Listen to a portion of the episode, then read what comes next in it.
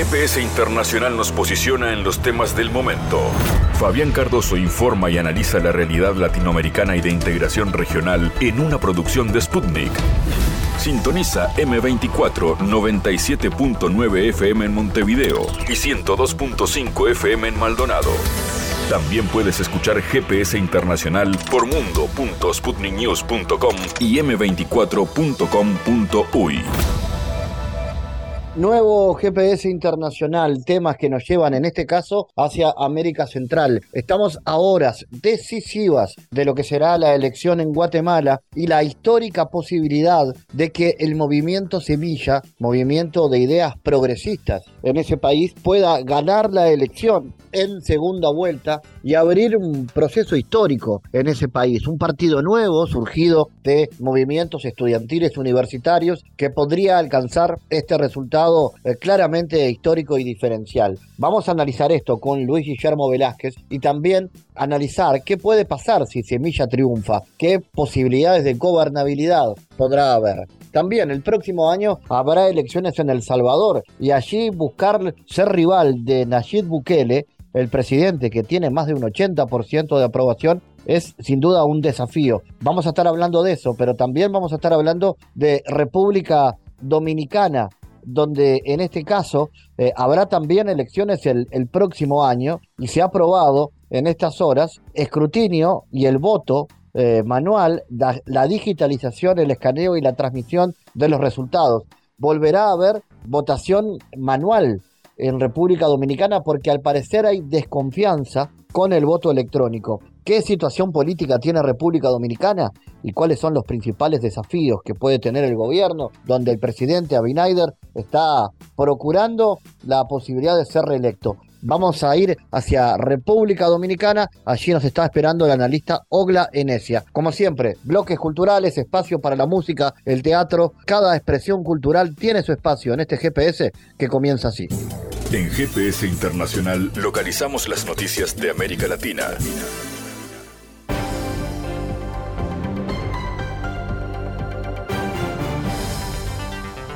Momento ahora de noticias. El Consejo de Paz y Seguridad de la Unión Africana se expresó en contra de la intervención militar en Níger, informó la cadena de radio RFI. Los países miembros del CPS están negociando desde el 14 de agosto los términos exactos del comunicado final. A su vez, otro diplomático africano que asistió a la reunión afirmó que los países del sur y el norte de África estaban totalmente en contra de cualquier intervención militar. Los países de África Central, según esta fuente, también expresaron su desacuerdo.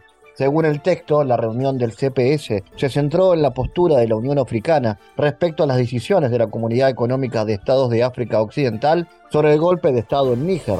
El pasado 16 de julio, un grupo de oficiales de las Fuerzas de Seguridad y Defensa de Níger, integrados al CNSP, proclamaron la destitución del presidente, alegando el continuo deterioro de la situación de seguridad y la mala gobernanza económica y social.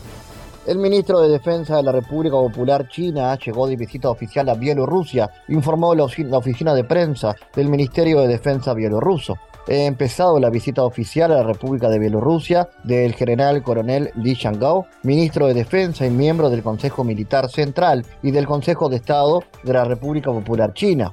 El ente castrense bielorruso anunció anteriormente que entre el 16 y 18 de agosto el titular de defensa de China realizará una visita oficial a la República durante la cual se reunirá con los dirigentes del Ministerio de Defensa de Bielorrusia con el fin de debatir asuntos actuales de la cooperación militar bilateral, así como visitará varias instalaciones militares de las Fuerzas Armadas bielorrusas. El presidente de México, Andrés Manuel López Obrador, informó que se reunirá en noviembre con su homólogo estadounidense Joe Biden para hablar del desarrollo integral de América a mediano y largo plazo. En conferencia de prensa, el mandatario latinoamericano informó que el encuentro se llevará a cabo del 15 al 17 de noviembre en San Francisco, dentro de la reunión de naciones de Asia-Pacífico. Estoy insistiendo en que haya planeación y que se esté pensando en América, en su desarrollo integral para mediano y largo plazo. Vamos a tener un encuentro con el presidente Biden en noviembre, nos vamos a ver en una reunión de países del Pacífico y de Asia y me invitó. Tendremos un encuentro bilateral. Agregó que su par estadounidense coincide con él en apostar no solo en el fortalecimiento de la zona norte de América, sino en todo el continente. Biden está buscando mecanismos de financiamiento para los países de América del Norte y de toda América. Es financiamiento accesible, créditos baratos. Yo también estoy planteando que se pueda poner en marcha, en práctica, un plan para toda la América que sea de desarrollo, algo parecido a la Alianza para el Progreso en la época del presidente Kennedy. Se necesita apoyar a todos los países de la región. Hoy tenemos una reunión por la tarde para ver eh, el tema migratorio, porque sí estamos viendo que luego de una disminución considerable em, eh, hay un repunte en la migración. Y por eso nos vamos a reunir hoy para eh, mejorar todo lo que tiene que ver con los albergues y eh, eh, ver de qué manera se ayuda a informar de que los eh, migrantes pueden hacer sus trámites para llegar a Estados Unidos desde sus países, porque también falta información, que es una de las cosas que le escribo al presidente Biden vamos a seguir protegiendo a los migrantes porque eh, el traslado es muy riesgoso. Hay muchos accidentes en el transporte, pero hoy vamos a ver eso y sí van a estar los gobernadores del sureste con nosotros.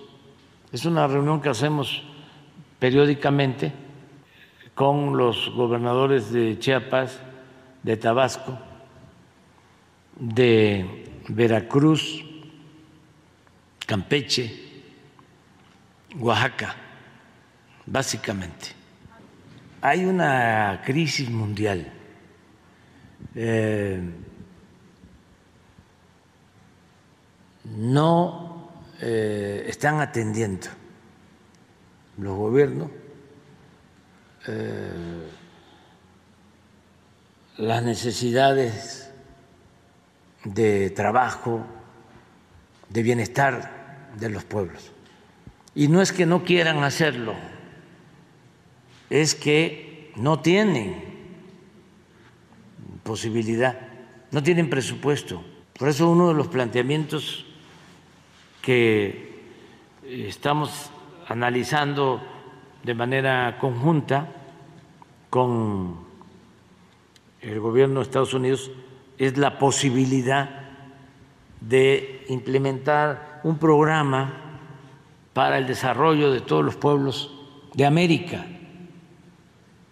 Hablaba yo hace unos días de la Alianza para el Progreso. Desde entonces desde la época del presidente Kennedy, no ha habido un programa así. Entonces, se necesita un programa para impulsar el desarrollo de los pueblos, que eh, la banca internacional, sobre todo los bancos para el desarrollo de América Latina, del Caribe, lleven a cabo un plan de financiamiento para ayudar a los países pobres, necesitados. Si no, no vamos eh, a poder eh, detener el flujo migratorio. La gente busca eh, cómo salir adelante. La migración no se produce por gusto, sino por necesidad. Si la gente tiene trabajo en su lugar de origen, no sale, porque ¿quién eh, quiere dejar a sus familiares, sus pueblos, sus culturas, sus costumbres? El ideal tiene que ser el que la migración sea opcional, no forzosa. Para eso necesitamos de la solidaridad internacional. Ese es mi reclamo a la ONU. Ellos deberían de estar promoviendo un plan en ese sentido, en esa dirección. No hacen nada, están como florero de adorno. Atender las causas. Y a nosotros, ya lo estamos viendo, nos ha dado resultado darle preferencia a los pobres, por humanismo, pero también para eh, atemperar el fenómeno migratorio y para reducir la violencia.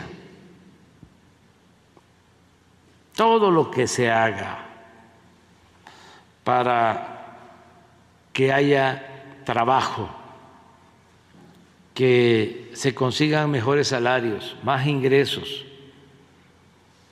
que eh, signifique bienestar para el pueblo, que signifique atender a los jóvenes, todo eso ayuda mucho para serenar al país, a los países,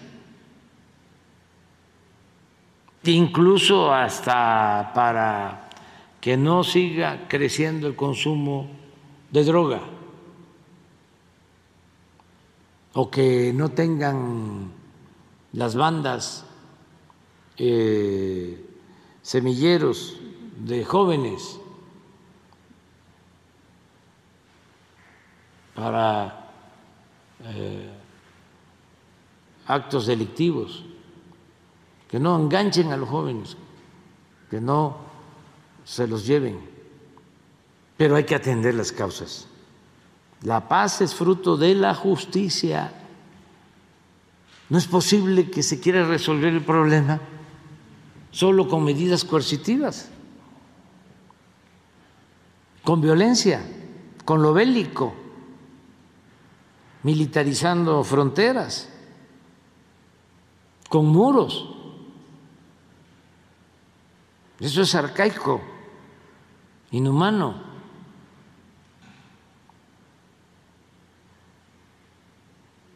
Eso solo para mentes autoritarias.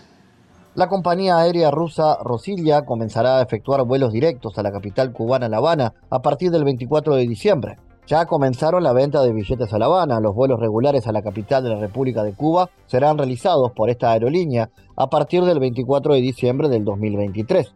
El comunicado agrega que los vuelos se efectuarán dos veces a la semana, es decir, los miércoles y los domingos.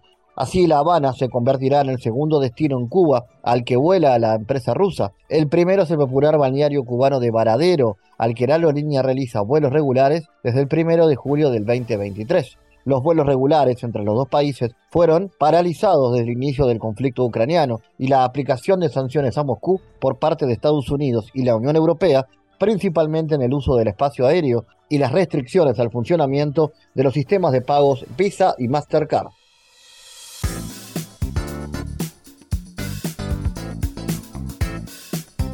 Bueno, hablemos de Guatemala. El candidato del movimiento Semilla, Bernardo Arevalo, anunció que una de sus metas principales es luchar contra la corrupción en caso de ganar la segunda vuelta electoral de este 20 de agosto, para el que aparece como favorito en las encuestas. Voy a concentrar mis acciones de corto plazo en cuatro ejes fundamentales. Salvar a Guatemala de la corrupción, rescatar la economía, construir un gobierno presente y frenar la delincuencia, comentó Arevalo. El programa sería puesto en práctica en los primeros 100 días de su gestión si triunfan los comicios y asume su mandato el 14 de enero.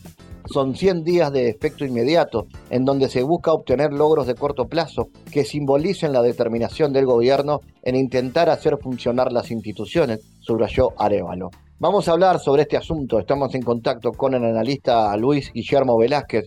Luis Guillermo, ¿qué está pasando en Guatemala y cómo analizan las medidas propuestas para Arevalo rumbo a las elecciones del 20 de agosto, donde todo parece indicar que Semilla obtendría un triunfo histórico? ¿Qué tal, Fabián? Gracias por la invitación. Eh, justamente se están a las puertas de, de lo que en la opinión pública y en los sectores más interesados por la política partidaria consideran pues un hecho inesperado y que puede darle vuelta a la historia de, Guatemala. Eh, como todos saben, y quienes no es bueno que, que lo sepan, pues Guatemala venía en retroceso democrático, en regresión autoritaria desde el año 2017, septiembre de 2017, cuando, unas, eh, cuando dos gobiernos pues comenzaron a realizar una serie de eh, políticas y a tomar una serie de decisiones que afectaban los derechos de las personas y también pues eh, las libertades, ¿no? Entonces, en ese sentido, el hecho de que una fuerza socialdemócrata de centro izquierda en Guatemala, que no gana desde hace 56 años, desde 1954, pues es una marca, una esperanza en el sentido de una forma diferente de hacer política y gobierno en el país. En cuanto a, los, a, las, a las medidas, a las medidas que anunció el, eh, el presidenciable Bernardo Arevalo, pues en efecto, lo que, se, lo que busca es poder transmitirle a la gente que ha confiado en la agrupación que se está trabajando, que se va a trabajar por el bienestar de las personas y en ese sentido esas 100 medidas son para que la gente vea eh, eh, un efecto inmediato de haber votado diferente, ¿no? ¿Y cómo analizas en la campaña la embestida que ha tenido el movimiento Semilla, la coyuntura, que es una coyuntura muy dura, muy especialmente crítica con Semilla? Sí, y, en, y en, dos, en dos líneas, ¿no? La primera es eh, minar a la agrupación, intentarla comparar con los partidos eh, tradicionales en términos de corrupción e incluso intentarlos dejar afuera de la segunda vuelta electoral, aun cuando ya habían ganado y esto que es parecido a lo que había sucedido en la primera vuelta electoral, donde sacaron aproximadamente cuatro candidatos incómodos de diferentes ideologías políticas. Y esa es, digamos, una de las líneas más fuertes, ¿no? Intentar equiparar al Movimiento Semilla como un eh, partido de los de siempre, que es corrupto, que hace igual las cosas como las venían haciendo los, los demás, que en ese sentido no hay ninguna diferencia entre una y otra, y acompañado del intento de criminalizar a sus miembros, ¿verdad? Eh, al punto que intentaron no intentaron votarse la segunda vuelta electoral e impedir que se realizara esto. Esto de hecho ya no ya no ya no resultó efecto, pero se espera que en, en esa línea, pues después de la segunda vuelta electoral, en caso Movimiento Semilla sea la victoriosa, pues se genera una serie de hostilidades para evitar, que, que tomen posesión, ¿no? Y la segunda línea es la de la desinformación, que digamos es una característica común en toda la región, donde se miente deliberadamente para estigmatizar al movimiento semilla a rival político, ¿no? Y sobre todo en el caso guatemalteco, en un discurso excesivamente ultraconservador, donde lo que quieren eh, mostrar es que Semilla va a pervertir moralmente a la sociedad. En ese sentido tenemos dos, las dos grandes líneas, ¿no? Semilla es un partido corrupto y Semilla va a pervertir moralmente a la sociedad. Eso, digamos, son los dos grandes componentes discursivos que tienen detrás una serie de políticas y de medidas que criminalizan y que intentan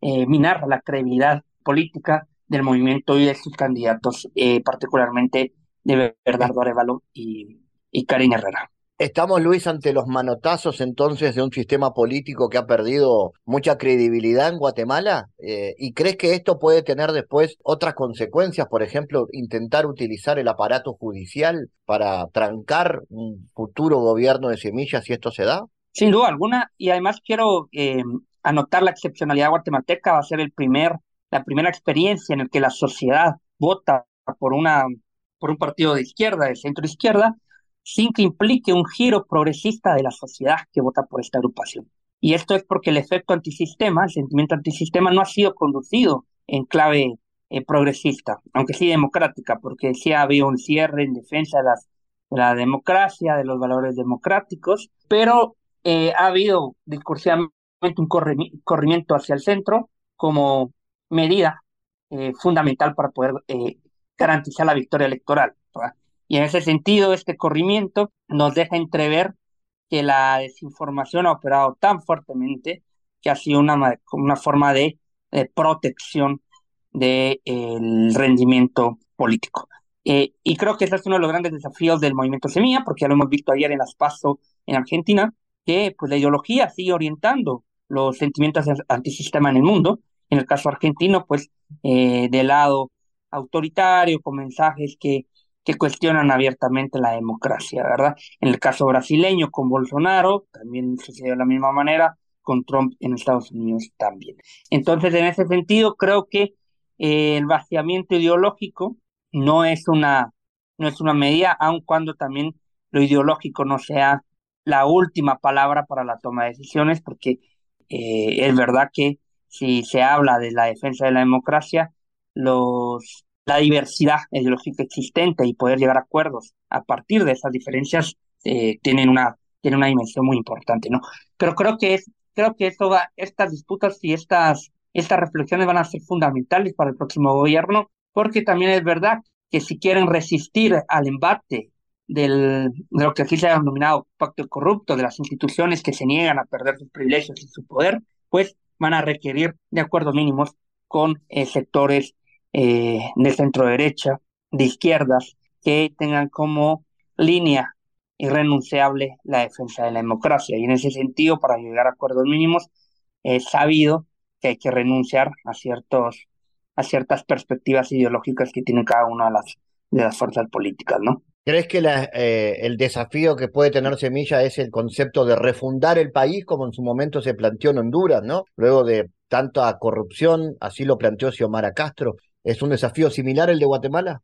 Digamos que es un desafío similar en términos de hacer funcionar todo el país, pero digamos que en términos discursivos y de política pública, Semilla habla más de la reforma estructural del Estado más que de la refundación, que es un concepto que ha adoptado más el Movimiento de Liberación de los Pueblos, un partido que acaba de desaparecer y cuyos, cuyo binomio presidencial no fue inscrito de forma arbitraria, pero que representa, digamos, era la base, la, la cara partidaria de la, del movimiento eh, indígena y campesino, eh, CODECA.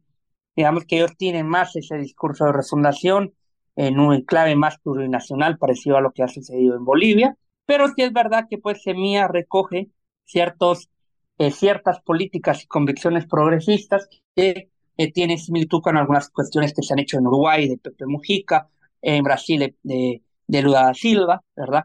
Y, y, creo que en ese sentido la reforma estructural del Estado ellos la entienden desde garantizar que eh, haya una transparencia absoluta en el Estado y también en su relación con los actores privados, ¿verdad?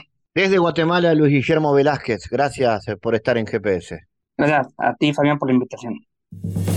Analizamos los temas en GPS Internacional.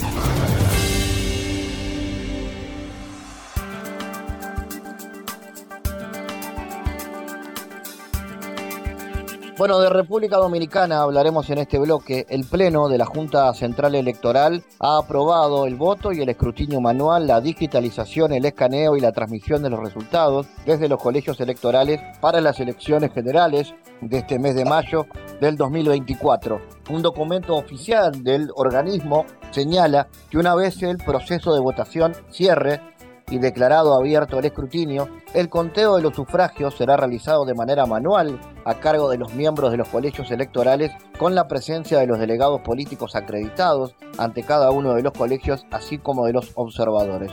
Vamos a hablar de este y de otros temas que atañen a República Dominicana con la analista Ogla Enesia. Contanos, Ogla, ¿qué tal es la trascendencia de la aprobación de este voto y escrutinio manual de cara a las elecciones del 2024 ¿Había desconfianza respecto al voto electrónico, por ejemplo? Sí, bueno, muy buenos días desde acá, desde República Dominicana. Eh, sí, mira, eh, con relación a, este voto ya antes lo, lo teníamos, que fue en las últimas elecciones, ya en los últimos años, digamos como tres elecciones acá, se estaban escaneando los resultados de los votos. Eh, es decir, que ahora la Junta ratificó otra vez volver a, vamos al conteo manual y luego entonces la transmisión de los resultados lo hacemos electrónico. Esto porque el año, el año antes pasado, bueno, no antes pasado, ya estamos hace tres años, en el año 2020, cuando se hizo la elección municipal, esta, la pasada junta había ah, eh, decidido hacer el voto electrónico. Se hizo toda una campaña con relación al voto electrónico en la República Dominicana.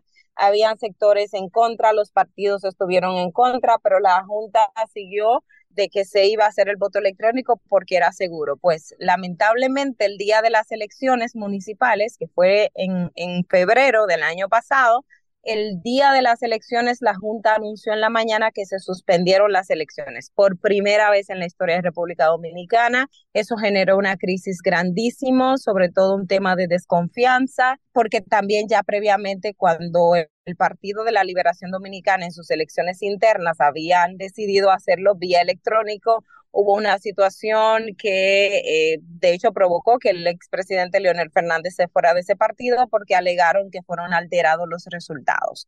Entonces fuimos a las elecciones del 20 en ese contexto y el día de las elecciones, pese a muchas advertencias que se le hizo a la pasada Junta Central Electoral, se decidió continuar de manera electrónica y provocó la suspensión de las elecciones municipales.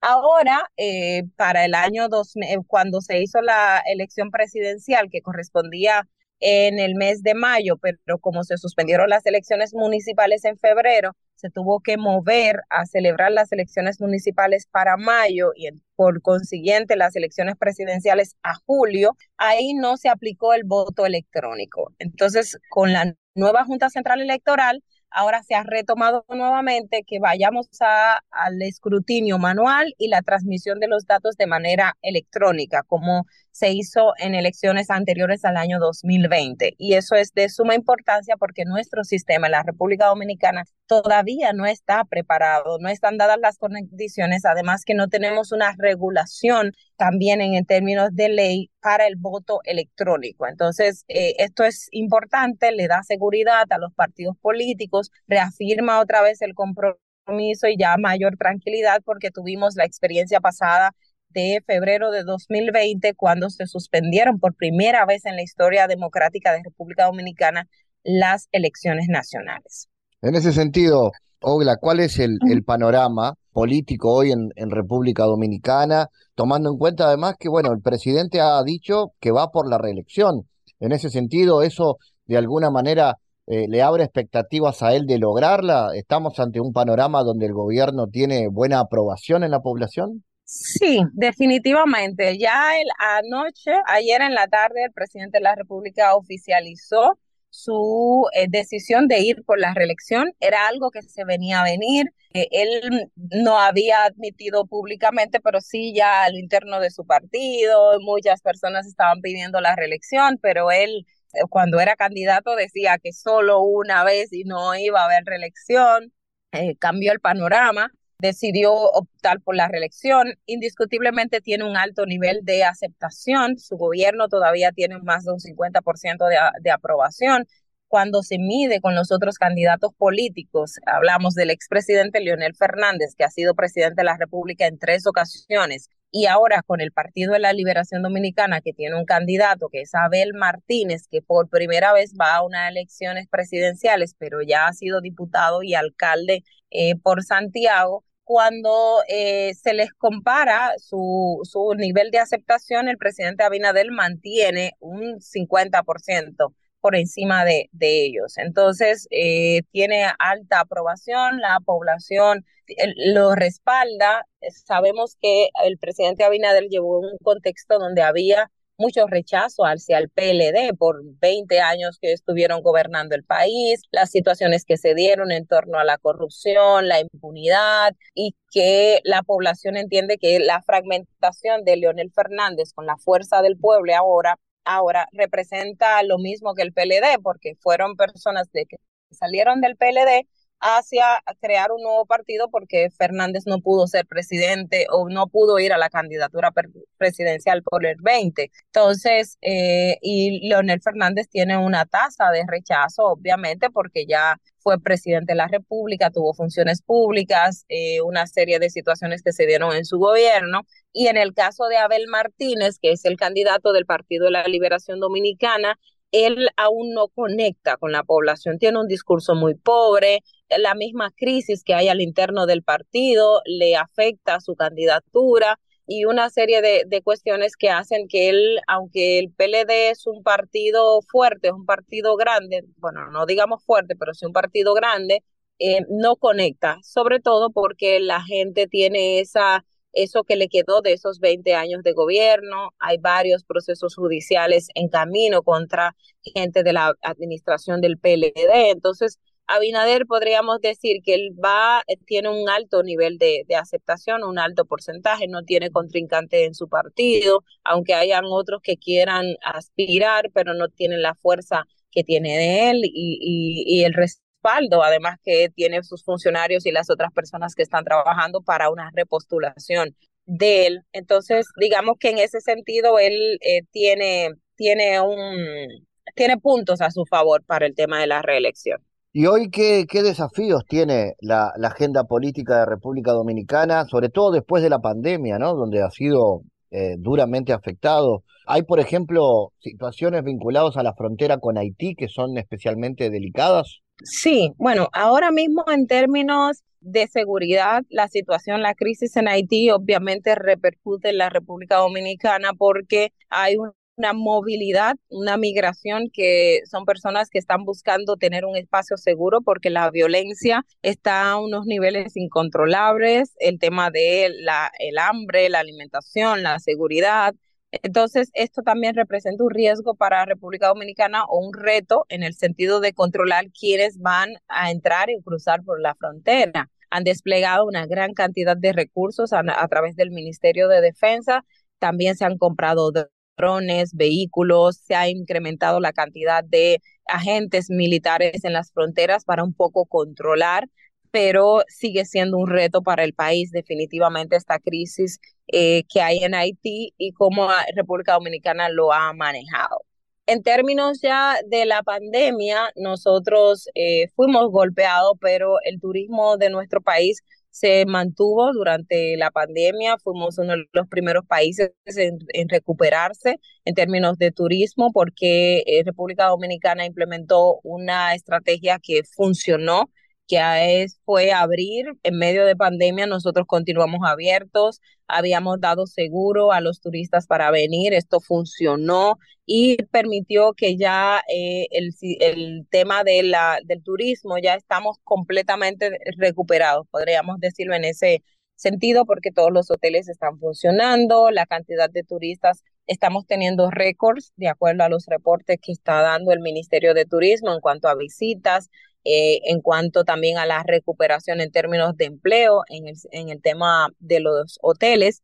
Este gobierno ha también recuperado el tema de las zonas francas, que es también parte de la economía. Eh, los empleos ya se han recuperado y de hecho el presidente ha dado números que dan indicio de que hay más empleos, se han generado otros empleos. Sigue siendo un reto porque si bien tenemos una inflación ahora mismo controlada, la inflación aumentó y, no, y afectó mucho, pero eh, también el gobierno un poco lo ha, la, lo ha manejado con las políticas sociales que han creado, los subsidios que han dado a los diferentes eh, productores, en el caso, por ejemplo, de, los productores de harina, los productores de huevo, algunas eh, agricultores también también han recibido tasa cero, es decir, eh, se ha manejado el gobierno eh, para, para ir con esa recuperación que digamos que pudo ser aún más fuerte, pero estratégicamente pues um, lo, lo han mantenido. El presidente mantuvo el,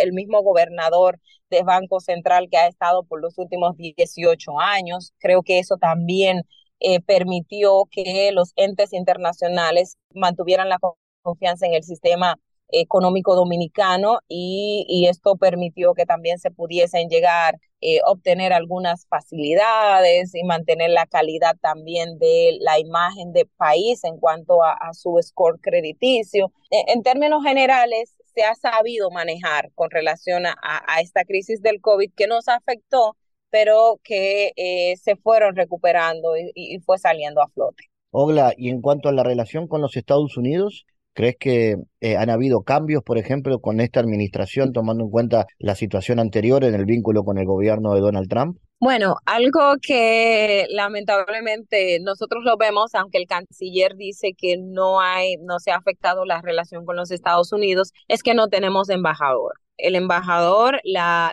embajadora que estaba aquí cuando el gobierno de Donald Trump, una vez ella entregó, no se ha enviado embajadora a República Dominicana hasta estos momentos. Es decir, que el gobierno de Abinader inició eh, básicamente se ha pasado sin embajador estos tres años. La Cancillería y el gobierno dominicano han indicado que esto no afecta las relaciones con los Estados Unidos, que la relación ha estado buena y que están en, en buenos términos. De hecho, la semana antes pasada el canciller Roberto Álvarez dijo que junto con Estados Unidos iban a hacer un anuncio muy importante para la República Dominicana. Eh, el presidente ha viajado varias veces a Estados Unidos, han tenido relaciones binacionales. Ha venido la, la encargada de Estados Unidos, la encargada eh, del hemisferio, ha estado aquí en nuestro país, han sostenido reuniones, es decir, que se ha caminado, o sea, la relación digamos, no se ha afectado en términos prácticos, aunque no tengamos embajador, que es lo que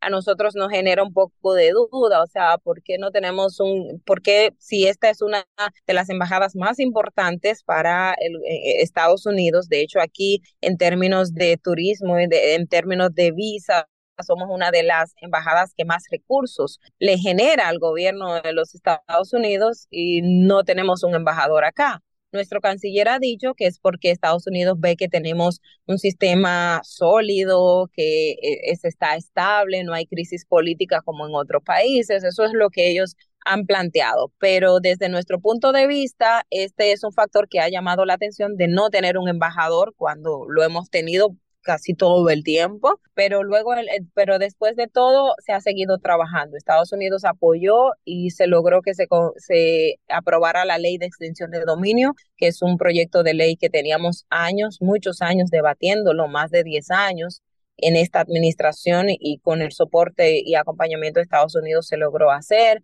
así como otras iniciativas. O sea que en, en la práctica se sigue trabajando igual, se sigue teniendo acercamientos, hay reuniones, hay contacto, pero no tenemos embajador. Entonces, eh, creo que esa es como la, la parte negativa que pudiésemos ver entre la relación entre ambos países. Ogla, gracias por tu análisis, tu mirada desde República Dominicana. Un placer para mí, siempre encantada de conversar con ustedes. En GPS Internacional navegamos por la sociedad y la cultura.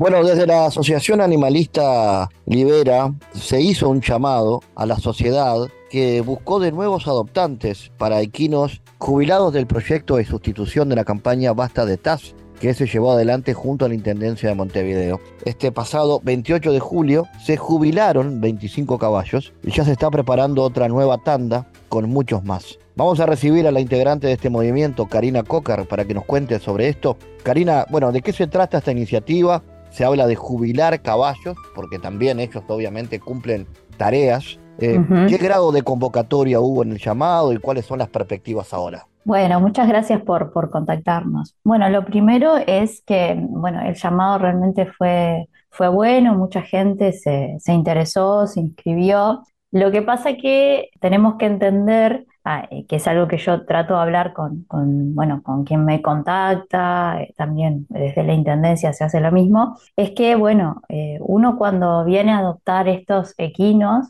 tiene que entender la realidad de, los caballos, de las yeguas, ¿no? entonces, por eso decimos que necesitamos personas que quieran ayudar a los animales. Son en su mayoría animales que de una u otra manera eh, tienen algún tipo de lesión, ya sea eh, física, eh, también un tema de, bueno, de nutrición, la mayoría obviamente está, está flaco. Esto no quiere decir que, a ver, que los clasificadores sean todos maltratadores, no, no, estamos hablando de que, bueno, están viviendo una situación las personas y, los caballos de totalmente, este, bueno, una vulnerabilidad evidente, ¿no? Entonces, em, bueno, las personas que adopten tienen que saber que se llevan un, animal que hay que recuperar tanto físicamente como psicológicamente. Es un animal que, estuvo transitando en las calles de, Montevideo, en la ciudad, en el centro, eh, es un animal que tiene miedo. Entonces, eh, a veces hay mucha gente interesada en adoptar,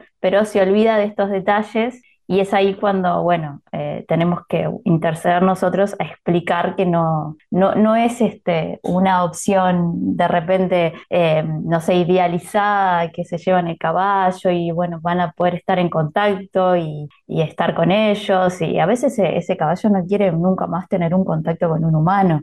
Eh, tenemos que generar todo un trabajo de, confianza con ellos. Y por otro lado también es importante también destacar que bueno, que nosotros buscamos que se jubilen, ¿no? Que quiere decir que los caballos no trabajen más en ninguna actividad. Y cuando decimos ninguna es ninguna, ni siquiera caballos, no sé, para que los niños paseen, ¿no? Eh, ni desfiles, ni quinoterapia. La idea es que bueno, que vos le hagas un lugarcito en tu campo para que él pueda vivir libre o en semi libre, porque tenemos que tener cuidados, ciertos recaudos con ellos, pero sí que no se use más. Y esto e, a veces es difícil de, que la sociedad lo entienda, porque generalmente la gente viene y te dice, bueno, pero yo solo quiero, lo quiero para los niños, para que den un paseo, y se olvidan que justamente este caballo, estos animales, son eh, nerviosos, desconfían del humano, eh, realmente no recomendamos que niños estén cerca. Eh, obviamente después con el tiempo, con mucha confianza y con cuidado, se pueden acercar, pero no, no es con ese propósito. Entonces, si alguien busca por ahí, no, no, no es con nosotros. ¿Cómo es, Karina, la, la problemática hoy en cuanto a la atracción de sangre, fundamentalmente en, en Montevideo que ha llevado a tomar esta, esta decisión. ¿Se ha avanzado con medidas que mitiguen los abusos a los animales? Bueno, en realidad eh, lo que se ha avanzado es el, eh, digamos, eh, la sensibilidad social y eso hace que haya como más control desde, lo social. La gente está muy encima de que si el animal está flaco, si va, por ejemplo, con el carro muy lleno.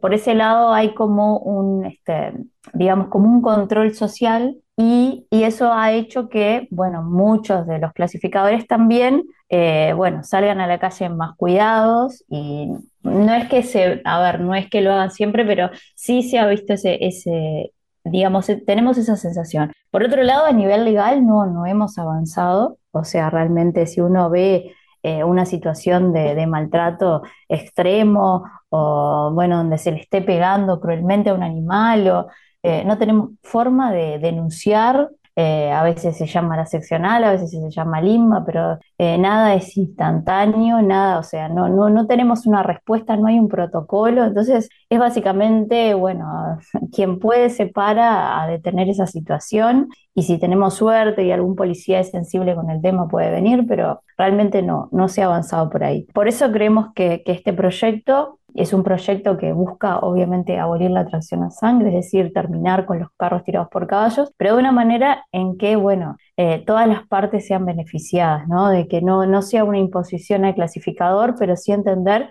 que, bueno, que, no, que la ciudad ya eh, no, no, está apta para caballos y carros, ¿no? Entonces creo que eso ya lo entienden los clasificadores, de hecho, son ellos quienes eh, defienden y promocionan este, este recambio, hay listas de espera, entonces, eh, creemos que, bueno, que, es una buena manera de ir dando solución a este problema para que, bueno, eh, de un momento a otro esto se tiene que acabar. Lo que falta en Montevideo es justamente poner los plazos, ¿no? poner fechas, que es lo que estamos un poco reclamando a, las autoridades. estamos bien, vamos avanzando, ya vamos más de 100 caballos sustituidos, más de 130 familias reconvertidas y, hablamos de esto de que tienen un impacto realmente de inclusión social de toda la familia entonces, bueno, ahora lo que creemos que hay que hacer ahora es hacer un nuevo censo, porque luego de la pandemia la cantidad de carros eh, en la calle ha aumentado. Eh, y bueno, empezar a, ponernos en esa hoja de ruta que empezamos por allá por el 2017 y bueno, decir, bueno, en, en, tantos meses tenemos que llegar a tantos carros o bueno, buscar otra alternativa. En su momento estaban las plantas de clasificación pero sí ir avanzando para decir, bueno, en tres años, por ejemplo, bueno, Montevideo tiene que dejar de tener carros y caballos en la ciudad. Me mencionabas esas medidas, ¿no? Que se han planteado, la sustitución de caballos por vehículos en la recolección irregular de basura en la ciudad. ¿Qué medidas hacen falta? ¿Qué más se necesita? Bueno, en, con respecto a, los caballos, en este momento hay una gran problemática de, caballos eh, que están sueltos en vía pública. Eso es un riesgo para, para los animales y para las personas ¿no? que vienen transitando en sus vehículos. De hecho, ya han pasado varios accidentes. Eh, en ese caso, bueno, hace poco se aprobó un decreto que, que, obliga, digamos, a la gente a no tenerlos así. En ese caso, si, no cumplen, se, los, se retira los caballos de vía pública, pero eh, tiene una contrapartida un poco negativa ese decreto que a nosotros por lo menos nos preocupa es que la mayoría de esos animales tienen un destino, ya sea eh, volver a trabajar o eh, se los vende y bueno, terminan en un frigorífico. Eh, de hecho, hace poquito, junto a la diputada Martina Casas, hicimos un pedido de informes al Instituto de Bienestar Animal para conocer el destino de, los cientos de, caballos que son requisados con este decreto y todavía no hemos tenido respuestas a pesar de que ya han pasado varios meses. es preocupante, creemos que no, no es por ahí la solución, sí está bien que hay que sacarlos de vía pública, pero debemos tener como sociedad un lugar donde podemos llevarlos a esos animales y que no sean, obviamente, que no terminen en, un matadero, ¿no? Eh, eso es algo bastante negativo para, bueno, desde nuestra mirada. Y, bueno, y con respecto a la tracción a sangre, lo que te decía, tenemos que volver a hacer este censo, tenemos que, bueno, tener un registro de los, clasificadores que están trabajando con carros y esos van a ser los únicos que sigan trabajando hasta que se puedan, bueno, reconvertir la mayoría o todos y de una vez por todas llegar a esa ordenanza que, que prohíba la tracción a sangre en Montevideo.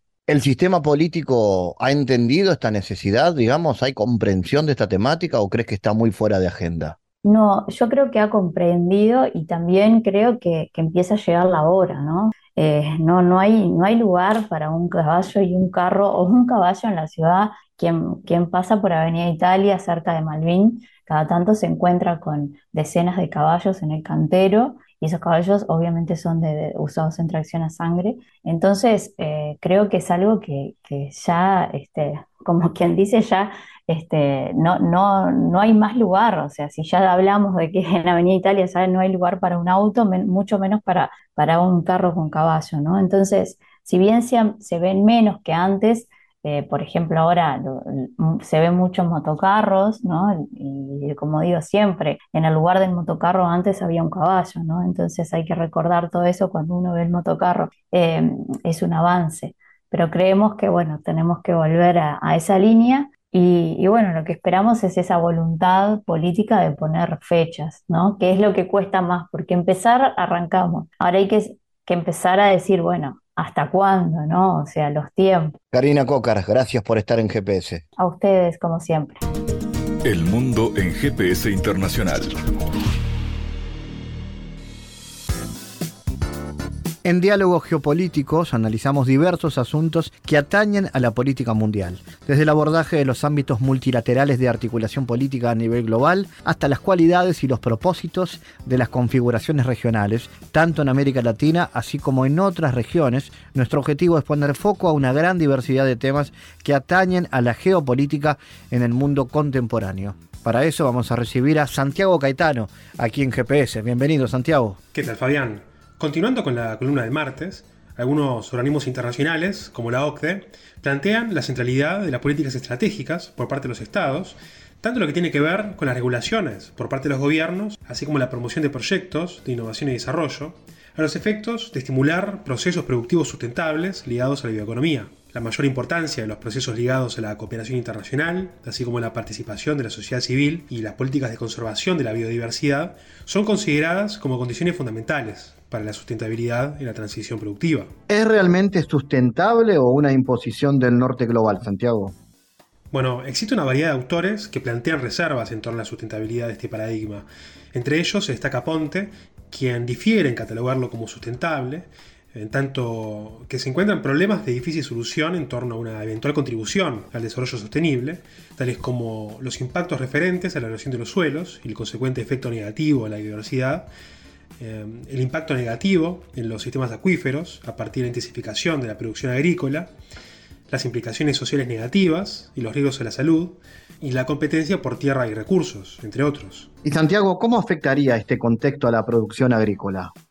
Bueno, sobre ello, a los efectos de una mayor demanda de recursos naturales, se destaca la centralidad del debate referente a la producción de alimentos versus energía.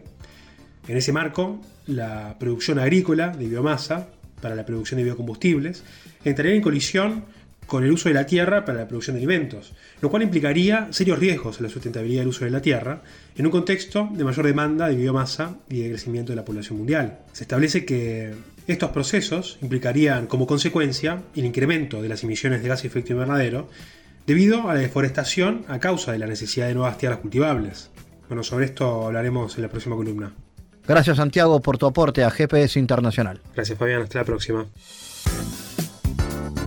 GPS Internacional, una producción de Sputnik con la producción periodística de Santiago Caetano, siguiendo los temas más importantes de la agenda latinoamericana y con visión global. Esta producción de Sputnik que se despide y que nos invita también a que nos sigan a través de las redes sociales. En Twitter somos GPS Inter y estamos también en Facebook, GPS Internacional. Fabián Cardoso en GPS Internacional junto a los protagonistas analizó la realidad. Una producción de Sputnik por M24, 97.9 FM en Montevideo y 102.5 FM en Maldonado.